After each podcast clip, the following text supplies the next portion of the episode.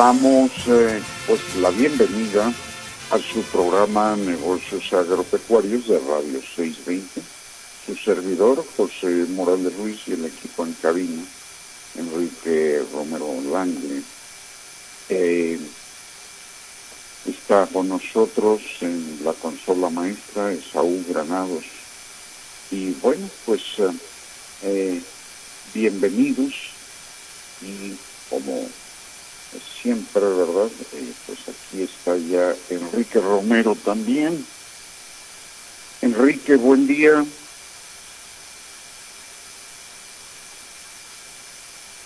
Pues amigos emprendedores, eh, técnicos eh, y productores agropecuarios y nuestro público que domingo a domingo sintonizan el programa Negocios Agropecuarios en 620 AM en la Ciudad de México, así como eh, pues, los estados circunvecinos donde llega eh, la señal de esta emisora, o bien a través de las estaciones afiliadas a Cadena Raza.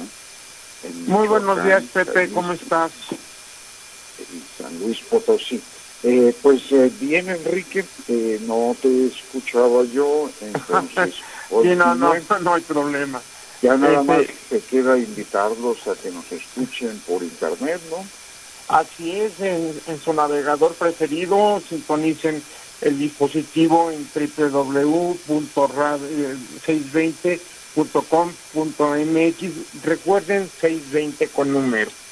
Eh, también les recordamos que tengan papel y lápiz a la mano para que apunten los teléfonos en cabina, que son el 5553 4620, 5553 eh, 6620 y 5553 9620. Les recordamos que estos días hemos estado haciendo el programa a través del teléfono, así es que los números telefónicos están ocupados y nos pueden, se pueden comunicar con nosotros después del programa. Bueno, Pepe, pues tenemos hoy un invitado que... Oye, parece ser que te das de viaje. ¿Por qué? Pues a Veracruz, ¿no? Así es, Pepe, nos vamos a, Veracruz y vamos vamos a Oye, por razones técnicas, entonces, pues yo te dejo eh, para que entrevistes a, nuestro invitado del día de hoy y eh, pues me reincorporo en el último bloque. Ok, Adelante. entonces no estamos hablando en un momento más. Pues vámonos a Veracruz, eh, amigos, y vamos a tener hoy como invitado al eh, doctor eh, Sóstenes Rodríguez de Aires. Él es médico veterinario, eh, su doctorado es en, ciencias biológicas. Él eh, está en Veracruz, estudió en Veracruz, es profesor de la Facultad de Veterinaria ahí en la Universidad Veracruzana y ha dado conferencias pues en, de gran parte de lo que es Latinoamérica. Actualmente es director de Gourmet Miel, Gourmiel, perdón, eh, Dulce Placer. Esperemos que ya lo tengamos en la línea. Muy buenos días, Sostener, ¿cómo estás? Hola Enrique, ¿qué tal? Buenos días. ¿Cómo está el clima por allá en Veracruz ya con lluvias? Sí, ya comenzaron algo de lluvias, sobre todo, este, bueno, tuvimos aquí tormenta eléctrica, bastante aire, pero afortunadamente ya, ya empezó a caer agua. Qué bueno, qué bueno. Pues vamos a hablar de miel, lo que es exportación y la importancia que tiene México a nivel mundial como productor y como exportador. Sabemos nosotros que más o menos estamos entre el sexto y séptimo lugar como productor y fluctúa un poco, eh, hemos estado muchos años como tercer lugar como este, exportadores de miel. ¿Qué nos puedes platicar, sostener sobre de esto?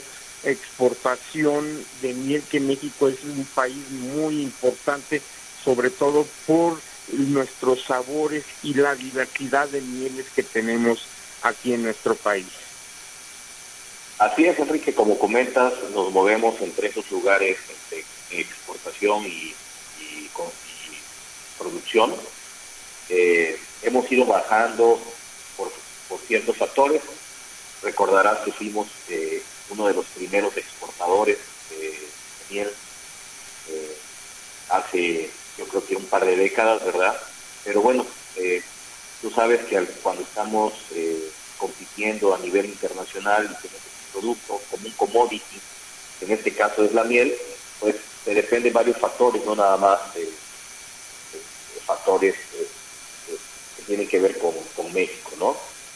Eh, y efectivamente, en el, mercado de la exportación yo siempre lo he visto, sobre todo en la última década, que me he metido algo más a, la parte comercial, porque bueno, mi perfil es de investigador, soy profesor, como tú sabes, de la Facultad de Veterinaria, y la parte de, como gerente de, esta marca de miel, pues ha sido resultado de, las labores que hemos estado haciendo.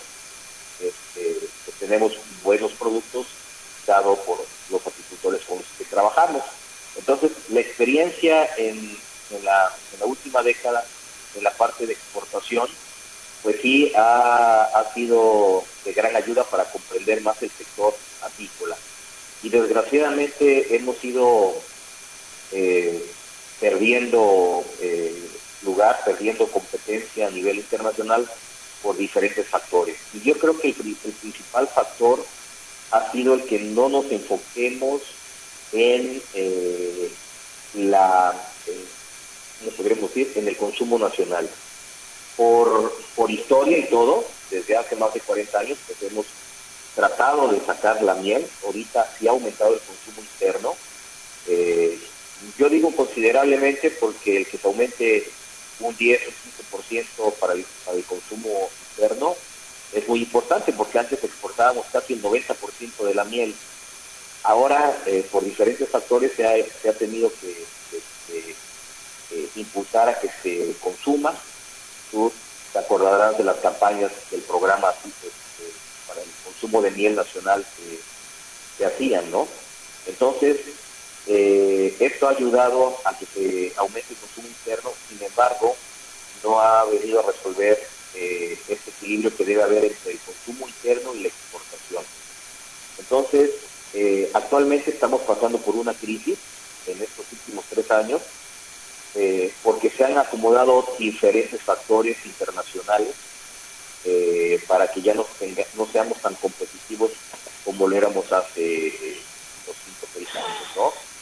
Eh, yo creo que cualquier industria que basa su desarrollo en exportar un producto tiene consecuencias graves a mediano o largo plazo porque no podemos basar el crecimiento o de una industria solamente en exportar un producto.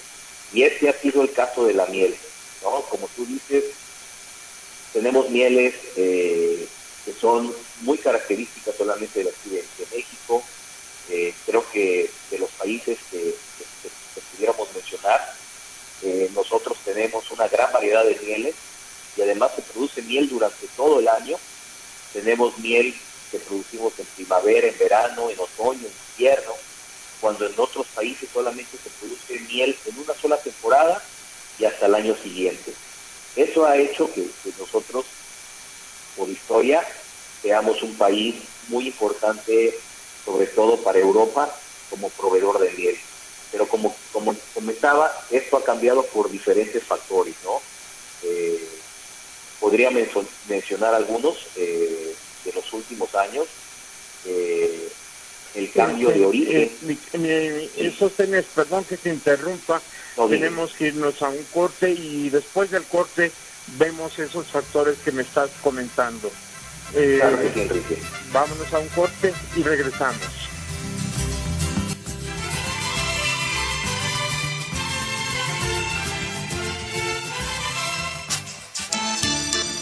Piense, negocios agropecuarios. Nuestro correo electrónico es nagropec.nagropec.com.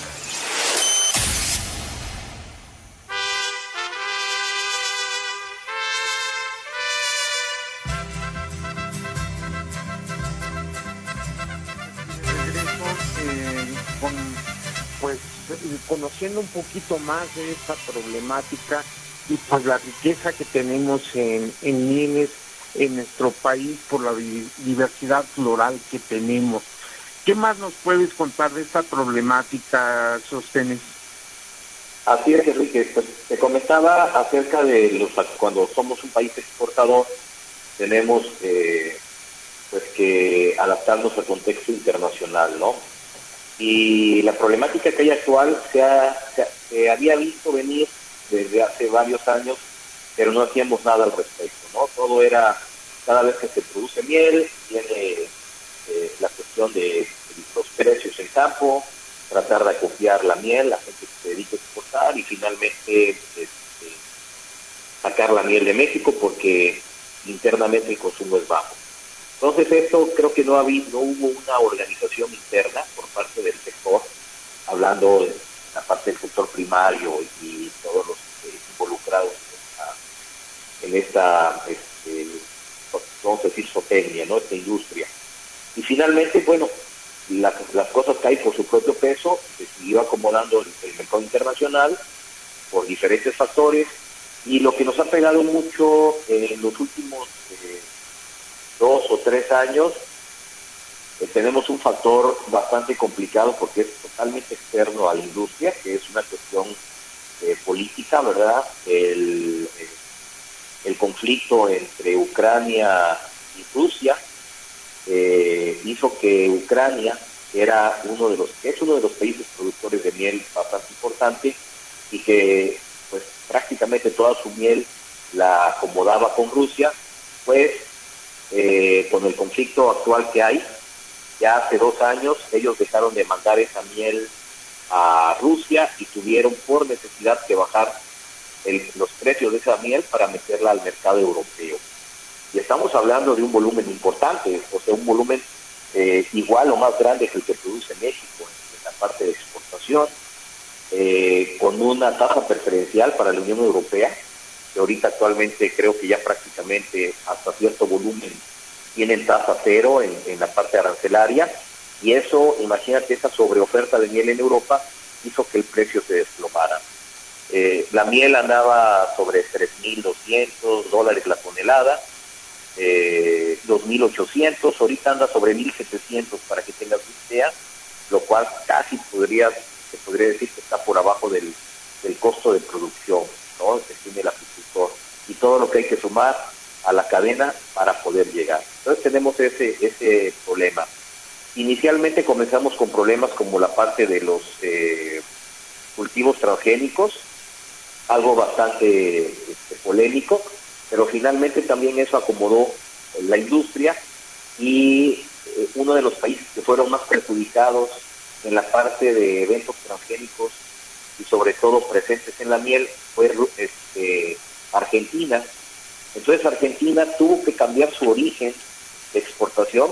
Argentina mandaba también la mayor parte de su miel a, este, Europa y en Europa, donde son más estrictos con los eventos transgénicos permitidos y que esos eventos transgénicos pues finalmente eh, se traducen en polen de plantas que son genéticamente modificadas y en Argentina hay una gran cantidad de soya, que es básicamente el cultivo que mueve la, economía de, Argentina. Por tal motivo, la miel eh, argentina ahora se va prácticamente casi toda Estados Unidos a un precio también cercano a los 1.700, 1.800 dólares. Cuando nosotros ya habíamos desarrollado un mercado eh, importante en Estados Unidos, donde también se podían vender algunas mieles hasta en 4 mil dólares, 3.500, ahorita 1.700, 1.600 dólares este, es lo que uno puede vender la miel a, Estados Unidos. Y eso, pues imagínate, ¿no? Aparte de la sobreoferta, el precio eh, pues nos, hemos visto complicados, ¿no? Eh, también eh, parte de lo que inicialmente podríamos decir que comenzó cada vez que se empiezan a hacer más análisis por parte de los países compradores que obviamente países desarrollados que lo que hacen es tratar de comprar productos que realmente aporten eh, y mejoren la salud y la calidad de vida, pues hacen más análisis. Y hay otros eh, parámetros que se miden en la miel, como los alcaloides, esos eh, principios activos de, plantas, que realmente es un producto natural, también pusieron una norma en Europa a nivel de envasadores y también eh, algunos países igual salió, por ejemplo, Uruguay, Argentina, eh, Australia, algunos países que, son productores también importantes de miel, con alcaloides altos. Aquí en México afortunadamente salimos bajos en este parámetro que ahora piden y eh, pues también ha sido un factor, no toda la miel que se produce en todas las regiones de México a veces cumple con los con ese tipo de parámetros. Eh, tenemos problemas de, de sanidad apícola. Eh, tenemos desde el 2008 una plaga que tú conoces que entró, ¿verdad? El, el pequeño escarabajo. Y también eso en el 2016-2017, que aunque no lo teníamos declarado como una plaga ya eh, propia de México, también nos afectó en la exportación, que ya habíamos ganado bastante terreno sobre todo a, los Emiratos Árabes, Arabia Saudita, eh, que consumen gran cantidad de miel. Eh, ya estábamos exportando directamente a, Arabia Saudita cerca de 4.500 toneladas y de repente se nos vino a 400 toneladas, un 10%. Eso también le pegó muy duro a la industria y bueno, ahora ya eh, el escarabajo lo tenemos declarado como una, pues una enfermedad, una plaga propia de, México y bueno, ya se hicieron negociaciones, afortunadamente exportadores eh, pudieron negociar, Senatica, ¿no? Eh, la SADER, Senatica, eh, también se pudo negociar acerca de los certificados sanitarios para poder exportar, pero todos estos factores sin duda han ido afectando ¿no? el precio internacional. Eh, y bueno, nos ha faltado organizarnos internamente, para poder resolver todos estos problemas que de alguna forma se venían eh, o los veníamos de venir, los veníamos así, los veíamos muy lejanos, pero pues ya estamos viviendo esto, ¿no? Ya estamos, algunos expertos comentan que como que tocamos piso en la parte de la exportación, ¿no? en la problemática y de aquí para arriba hay que seguir trabajando, pero yo creo que internamente. Y algo muy importante es el consumo interno.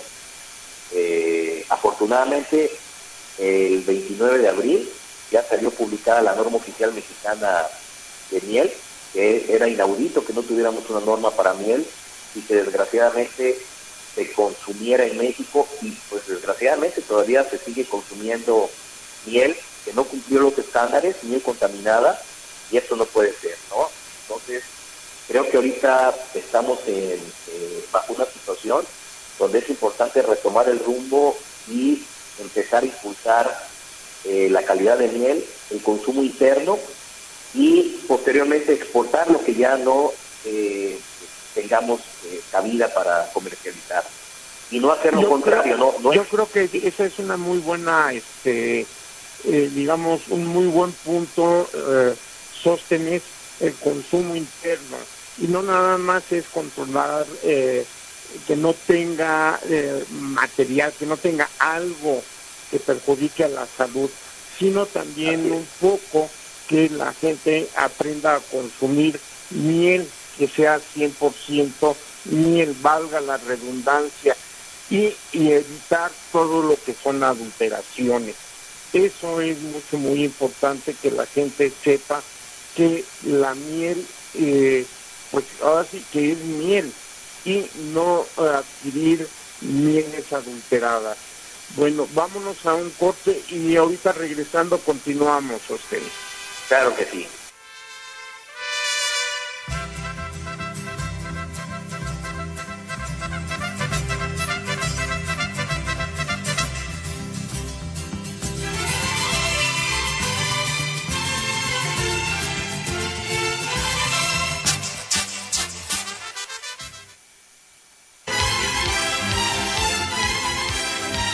Haciendo negocios agropecuarios. En un momento regresamos.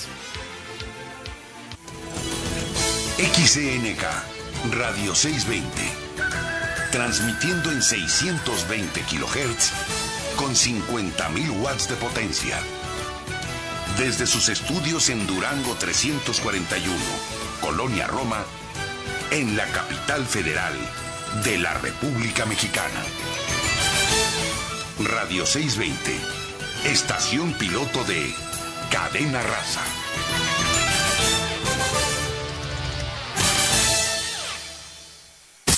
Sé miembro de nuestra comunidad a través de Facebook. Búscanos como Nagropec.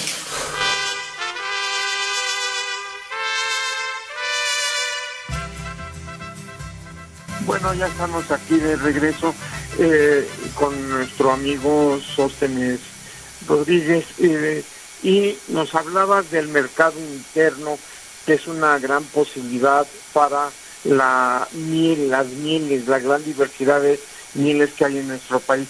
¿Qué más nos puedes platicar de cómo podríamos hacer nosotros para aumentar el consumo interno, Sostener? Eh, muy bien, este, Enrique. algo antes de que se me pase, que un, un comentario muy afinado que tuviste ahorita antes del corte comercial, la cuestión de la adulteración. Eh, así rapidito, ese es otro factor internacional donde sabemos que, bueno, hay muchos alimentos que se adulteran. La miel de abeja es uno de los más adulterados a nivel mundial y desgraciadamente China eh, ha invadido el mercado internacional con mieles adulteradas. Tiene también obviamente mieles de muy buena calidad, pero desgraciadamente la gran producción que él tiene y sobre todo la gran adulteración y, procesos químicos que hace a la miel o que fabrica la miel, también ha inundado el mercado internacional y esto, bueno, tarde o temprano eh, se tiene que ir regulando porque, bueno, eh, hay países que ya han dejado de comprar en China porque no pueden incluso a veces y con las técnicas más avanzadas detectar que es miel adulterada, ¿verdad? Pero aquí, eh, eh, internamente en nuestro país, eh, desgraciadamente también se da la adulteración, a veces dicen que es bien china, ¿no? Desgraciadamente nosotros mismos aquí en México, llámese algunos euroapicultores o embajadores, adulteran miel, y pues hay que tener mucho cuidado y bueno, ya tenemos un, marco legal con la norma oficial. ¿Y qué, qué es lo que hay que hacer, como tú comentas, para tener un mejor consumo de miel interno. Primero que nada, hay que ver los países que han consumido miel de primer mundo, por algo consumen la miel, ¿verdad? Y no la ven como un medicamento o como un remedio eh, cuando nos sentimos mal de la garganta o algo. Eh, todos deben saber que la miel es un alimento, no nada más son azúcares, tiene obviamente una gran cantidad de, hablando de azúcares simples como es la fructosa y la glucosa, que rápidamente la tenemos en sangre en cinco minutos. Eh, cuando nos tomamos una cucharada de miel, ya está eh, en sangre para eh, darnos energía para vamos a las actividades que tengamos. Pero la miel contiene obviamente también enzimas, tiene ciertos vitaminas, minerales, lo que la hace un alimento muy saludable y no nada más la debemos ver como un endulzante, un endulcorante, ¿no? Entonces, el consumo se debiera tener eh, siempre, sustituir azúcares refinados o de otro origen por un azúcar natural que es, la miel, y como ya dije, sumar todos esos este, beneficios que tiene como alimento y no verla como este, algo que solamente voy a tomar miel cuando me duele la garganta o tengo que hacer algún remedio que me recomendara, ¿no? Yo creo que desde esa, parte el cambio de mentalidad es donde nosotros debemos empezar a consumir miel. Y bueno, eh, la otra parte, ¿verdad? Que el consumidor no se lleve una gran decepción, porque como no tenemos desarrollado el gusto y el paladar para a veces eh, detectar mieles que son reales, Ahí es donde nosotros, eh, como parte de la industria, debemos presionar precisamente para que las euromieles o mieles eh, que como también comentabas, que tenían algo que no es natural porque se contaminaron y no se pudieron exportar y ahora se, comercializan en el mercado nacional bajo luego incluso hasta marcas importantes, se tiene que tener también esa parte cultural y sobre todo eh, vamos a, vamos a hablar este, oficial para poder realizar los análisis de adulteración y de eh, contaminantes que puede tener la miel para ofrecer al consumidor un producto de calidad, ¿no? Yo creo que eso es, es básico, ¿no? Eh, aquí la adulteración que hay de mieles, eh, me ha tocado viajes dentro de la República, eh, luego en hoteles, restaurantes que te ofrecen miel, y caray, es una vergüenza abrir frascos e incluso de cadenas reconocidas de restaurantes y hoteles donde lo es prácticamente alta fructosa con un poco de miel, ¿no? Y no es el restaurante ni la cadena, es quien vende a esas cadenas y que pudo entrar a vender y está ofreciendo miel adulterada. ¿Y, ¿Y por qué pasa también esto? Digo, aparte de que es algo desleal y es una falta de principio, es porque la gente en su mayoría no le gusta ver la miel cristalizada piensan que cuando la miel está cristalizada o tiene sedimentos por los azúcares que se forman, piensan que está adulterada. Entonces, lo que hace algunas compañías eh, es meterle alta fructosa para que la miel no cristalice.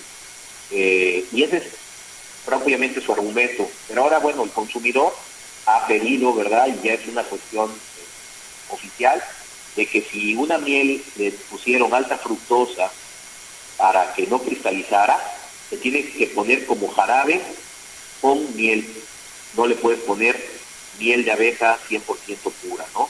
Ya no es miel, ya prácticamente estamos hablando de otra cosa. Igual se ha empezado a comercializar miel en polvo, cuando sabemos que la miel realmente no puede venir en polvo, y son eh, alimentos en polvo sobre todo formados de maltodextrinas y otros coadyuvantes, en donde le meten miel, pero la miel en polvo no existe como tal.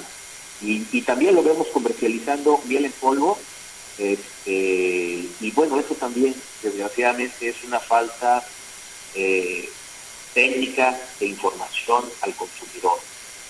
y podemos consumir eh, algo que sea eh, un, un endulcorante que tenga miel, pero no podemos decir que es miel en polvo. Y bueno, conocer la gran variedad de miel que hay en nuestro país, casi todo lo que se exporta se estandariza y se mandan mezclas de mieles. Aquí tenemos la ventaja de que por regiones eh, podemos degustar una gran variedad de mieles y eso desgraciadamente se lo ha perdido el consumidor mexicano por décadas.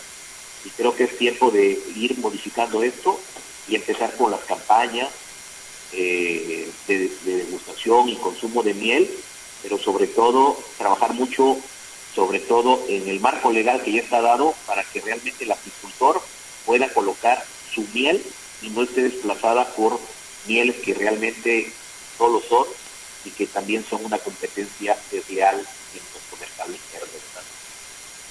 Así es, Sostenes. Bueno, la, eh, yo siempre eh, hemos procurado desde hace muchos años en las exponieles que nosotros le nombramos, que son eh, realmente lugares donde se comercializa la miel y donde productores, o sea, productores, no este, transformadores ni revendedores, productores de miel estén presentes y degusten. Hay, tú decías hace un momento que hay que el sabor a veces que no le gusta a la gente, porque si le sabe muy, dicen, es que está muy dulce, a mí me da un poco de risa, bueno, es miel, pero hay sabores que sí son muy fuertes, pero hay sabores muy suaves, muy degustables, que lo toma uno y dice uno, esta está deliciosa, no, son, es una gama de mieles y también de colores. Es otra cosa que nosotros tenemos que hablar sobre la diferencia de colores. Es una gama increíble desde mieles cristal, que es cristal, cuando se, este, se cristalizan son blancas, hasta mieles oscuras casi negras. Eh, eh, bueno, casi casi nos vamos, tenemos un par de minutos. Este, Sostenes, quiero que antes de que nos despidamos de tus datos para que la gente que esté interesada te hable o se pueda comunicar de alguna forma contigo. Sí, claro que sí. Eh, pues mis datos, primero que nada, mi correo electrónico es s de sol o rodríguez arroba uva Es mi correo institucional de la Universidad Veracruzana. Tenemos eh, como la parte que comentabas tú de la de, Gurmiel.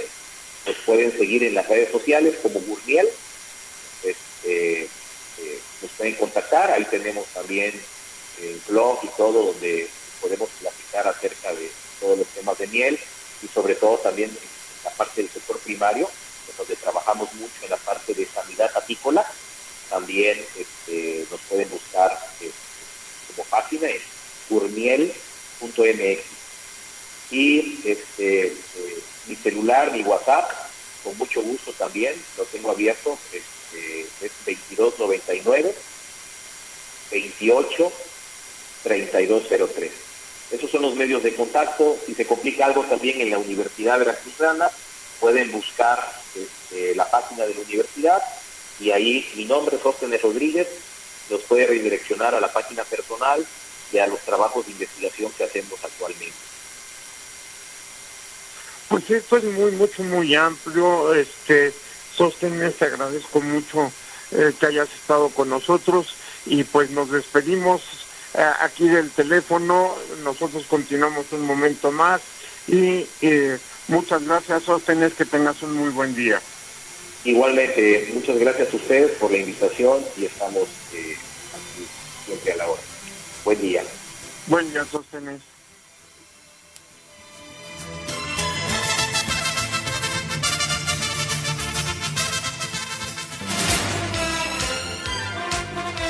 Mejor negocio está en negocios agropecuarios.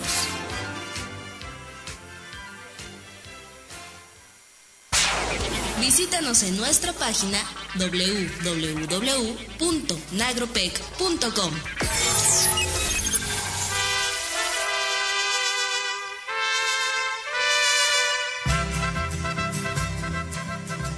amigos, estamos de regreso y parece que tenemos en la línea a nuestro amigo, el doctor Marco Antonio Hidalgo. Muy buenos días, Marco Antonio, ¿cómo estás? Hola, buenos días, Enrique. Bien, este, aquí, bueno, quiero felicitar primero a todos por este Día de las Madres, a todas las madres, que la pasen bien, pero con mucho cuidado, que no se confíen, Ahora estamos en días muy peligrosos, todos lo sabemos. Tenemos un pico de infecciones y tenemos que guardar la sana distancia. Muy importante hacerlo, pero felicidades por este día. Quiero comentarles que seguimos trabajando con el método del torito. ¿Qué cosa es el método del torito? Es un método que nos sirve para mejorar los porcentajes de concepción, mejorar la, preñez de las vacas y es fácil de usar. Esto tiene dos eh, diferentes materiales. Uno que es desechable, que es lo que se utiliza para poner el semen con una jeringa, con un diluyente que empuja el semen no necesita meter la mano por el recto, se aprende fácilmente porque se ve la entrada del cuello con un espéculo, que es un tubo con luz. Eso es parte del material no desechable. Y en este mes, en este mes de mayo, estamos dando 10% de descuento en los materiales desechables.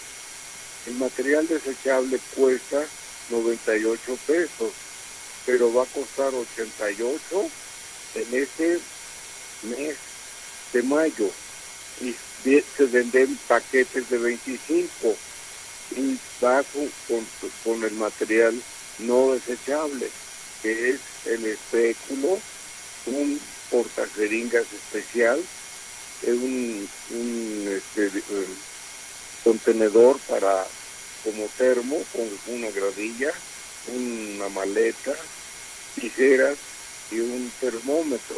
Todo completo para que no falte nada.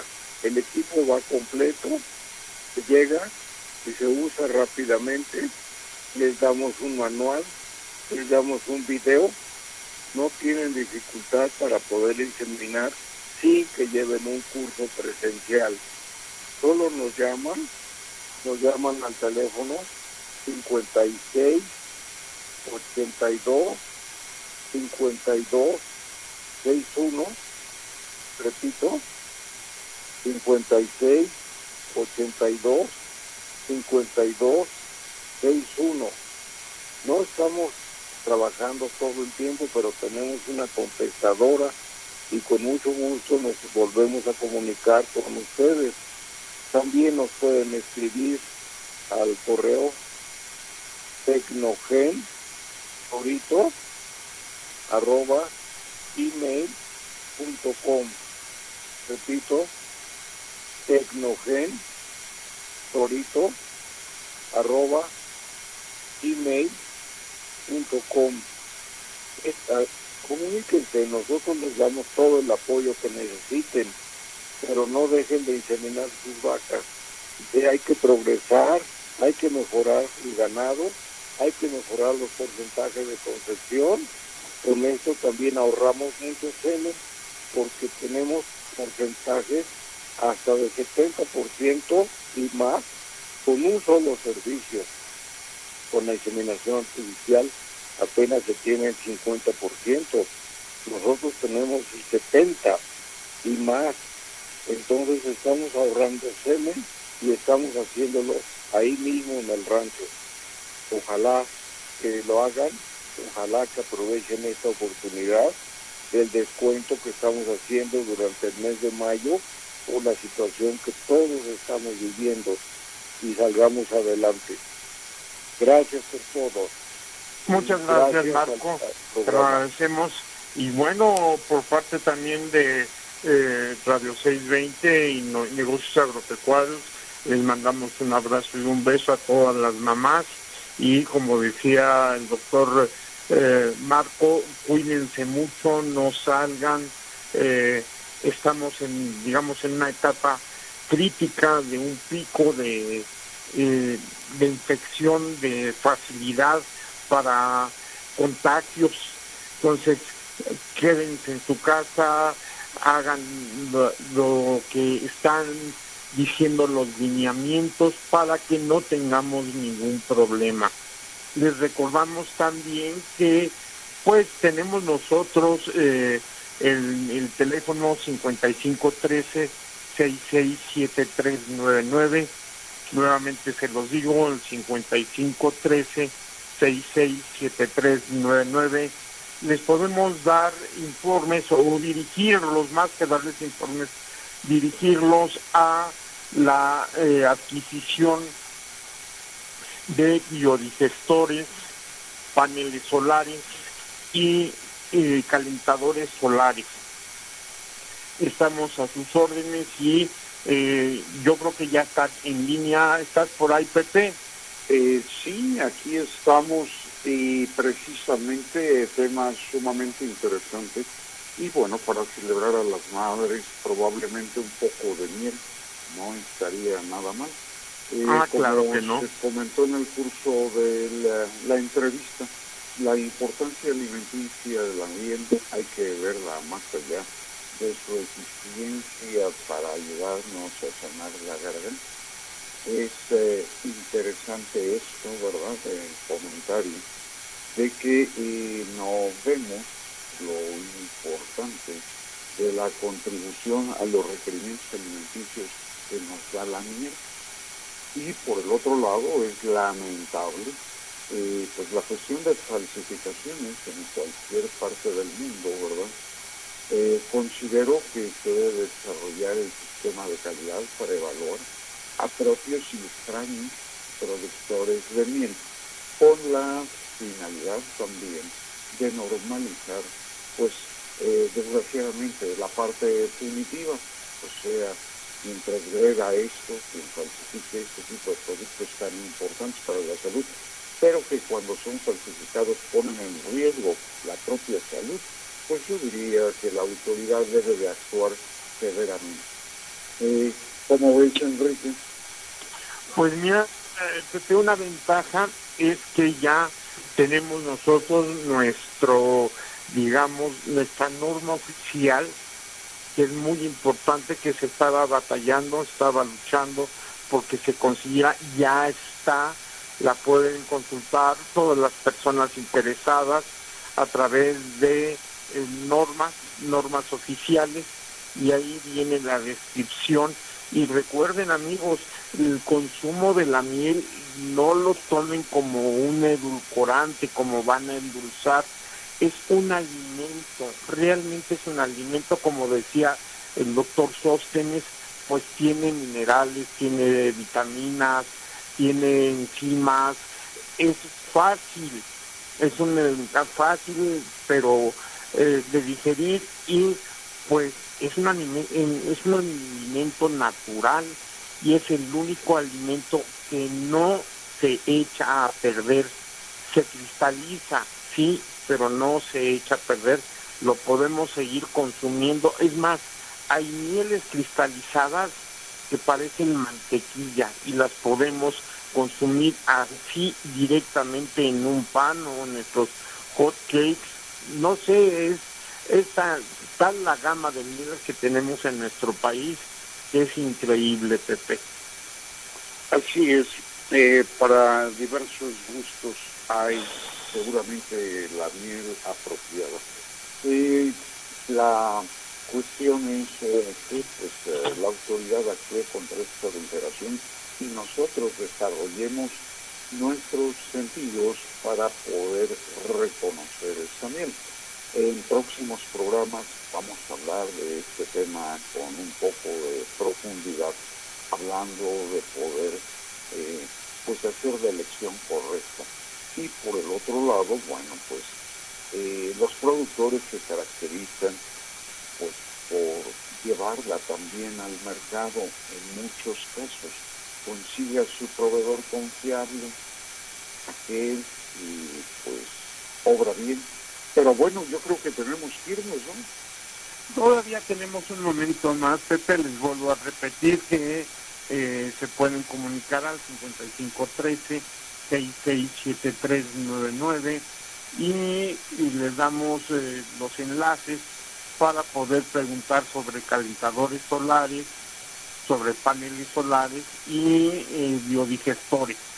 Eso, pues, si quieres usted en una casa verde, como le dice, que sea autosuficiente, con esos equipos puede tener luz, puede tener agua caliente y puede tener gas. Es muy, muy interesante esto y en la actualidad, Pepe, pues realmente tenemos que cuidar a nuestro planeta.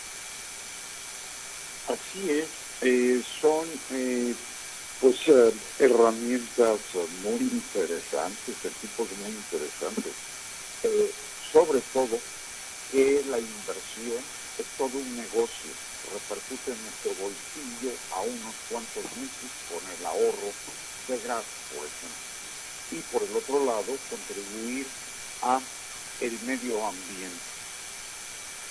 Así es, así es que amigos, recuerden esto que es muy importante, a reducir, reusar y reciclar por un mundo mejor y también un mundo feliz.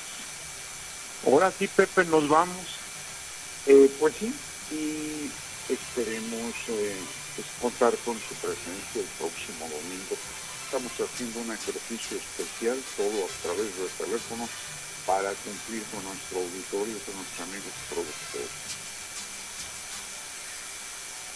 Eh, bueno, pues participaron eh, Romero, el Saúl Granados en la consola maestra, enviamos un cordial saludo al ingeniero Juan Bosch Polares. Amigos radioescuchas, emprendedores, productores y técnicos agropecuarios, les agradecemos su amable atención y les invitamos la próxima semana a una emisión más de Negocios Agropecuarios de Radio 620 AM.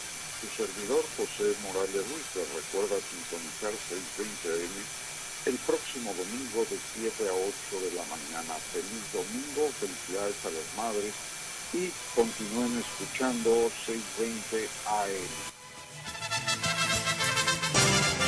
Radio 620 presentó Negocios agropecuarios. Agradecemos tu amable atención. Te invitamos para que nos acompañes en nuestra próxima emisión y juntos encontremos alternativas de progreso en Negocios agropecuarios.